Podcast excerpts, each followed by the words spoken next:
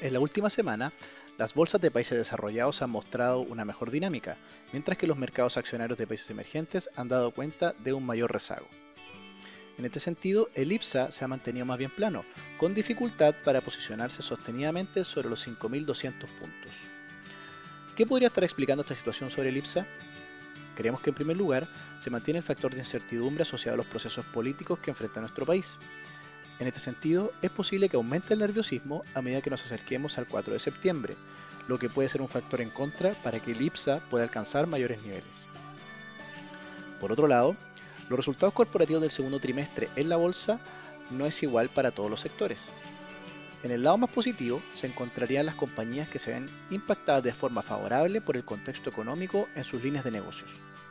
Por ejemplo, la mayor inflación entrega un impulso sobre el desempeño del sector bancario, por otro lado, el contexto de los altos precios de fertilizantes en el mercado internacional favorecería a empresas ligadas al negocio de materias primas.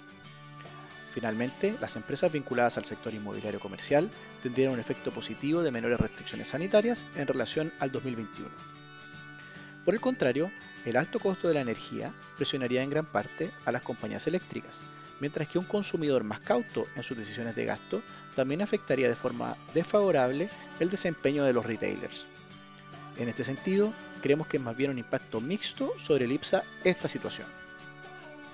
Finalmente, el contexto externo está mostrando señales menos negativas por el lado de Estados Unidos, aunque es muy pronto para suponer que la inflación en ese país está controlada. Finalmente, en China se están registrando señales positivas de recuperación en relación al primer semestre, pero el impacto positivo de esto sobre las materias primas aún no se ha visto reflejado. Con todo, ¿cómo tomar decisiones de inversión en la bolsa pensando en lo que se viene? En este sentido, afortunadamente existen alternativas eficientes en relación a la capacidad de ceder la toma de decisión de inversión a un tercero. En este sentido, nos referimos a los fondos mutuos accionarios locales o a una cartera selectiva de acciones recomendadas.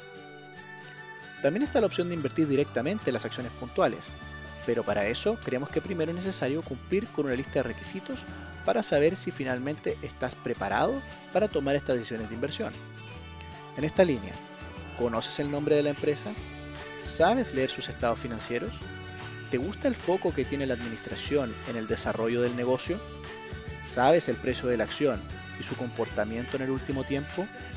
¿Conoces los riesgos asociados que enfrenta la compañía en cuestión? Son algunas de las preguntas que necesitas saber responder. Si las cumples todas, bienvenido a invertir en acciones directas en la bolsa.